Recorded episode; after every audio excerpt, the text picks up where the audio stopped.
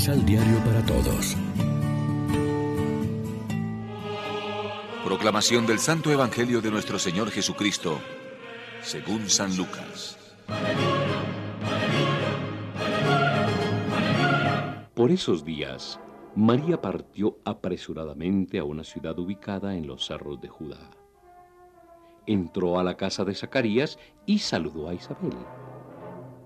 Al oír Isabel su saludo, el niño dio saltos en su vientre. Isabel se llenó del Espíritu Santo y exclamó en alta voz. Bendita eres entre todas las mujeres y bendito el fruto de tu vientre. ¿Cómo he merecido yo que venga a mí la madre de mi Señor? Apenas llegó tu saludo a mis oídos, el niño saltó de alegría en mis entrañas. Dichosa por haber creído que de cualquier manera se cumplirán las promesas del Señor. María dijo entonces, Celebra todo mi ser la grandeza del Señor, y mi espíritu se alegra en el Dios que me salva, porque quiso mirar la condición humilde de su esclava, y en adelante los hombres dirán que soy feliz. En verdad el Todopoderoso hizo grandes cosas para mí reconozcan qué santo es su nombre, que sus favores alcanzan a todos los que le temen y prosiguen en sus hijos. Su brazo llevó a cabo hechos heroicos, arruinó a los soberbios con sus maquinaciones, sacó a los poderosos de sus tronos y puso en su lugar a los humildes. Repletó a los hambrientos de todo lo que es bueno y despidió vacíos a los ricos. De la mano tomó a Israel, su siervo, demostrándole así su misericordia. Esta fue la promesa que ofreció a nuestros padres y que reservaba a Abraham y a sus descendientes para siempre. María se quedó cerca de tres meses con Isabel y después volvió a su casa. Lección Divina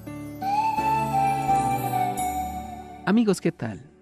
Hoy es lunes 31 de mayo, celebramos la fiesta de la visitación de la Santísima Virgen María y como siempre lo hacemos de la mano del pan de la palabra que nos ofrece la liturgia. Apenas ha recibido de Dios por boca del ángel el anuncio de su maternidad mesiánica, María de Nazaret se siente movida por el Espíritu a viajar hasta la casa de su prima, solidarizarse con la alegría que debe tener Isabel por su esperada maternidad, tanto más gozosa cuanto más tardía, y a prestarle su ayuda en esos momentos. Está llena de Dios y por eso se muestra tan servicial. Las dos mujeres protagonistas de la escena, dos mujeres sencillas del pueblo, llenas de fe, tienen intervenciones admirables. Isabel, movida por el Espíritu, formula con humildad una pregunta. ¿Quién soy yo para que la madre de mi Señor venga a verme? María prorrumpe, a su vez, en uno de los mejores himnos de la Biblia que cantamos diariamente en el rezo de vísperas, el Magnificat. El cántico de María, que se inspira en pasajes del Antiguo Testamento, alaba al Señor por esta misteriosa forma en que actúa en favor de los pequeños de este mundo, los pobres, los últimos, los oprimidos, acabando con la prepotencia de los grandes, los ricos, los poderosos, los saciados.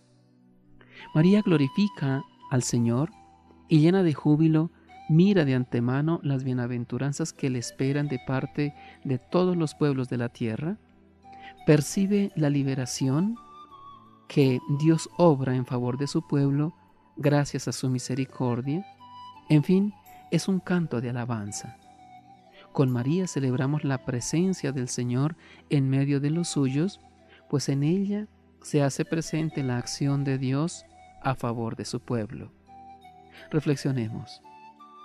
¿Qué nos impide descubrir y vivir la alegría de la presencia de Dios en nuestra vida? Oremos juntos. Virgen María, Madre nuestra, ayúdanos a ser como tú.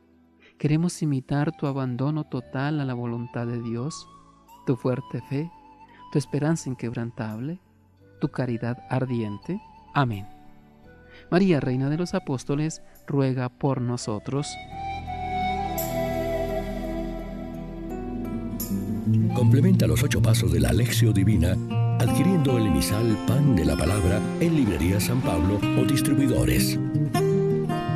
Más información www.sanpablo.co Pan de la Palabra. Vive la reflexión.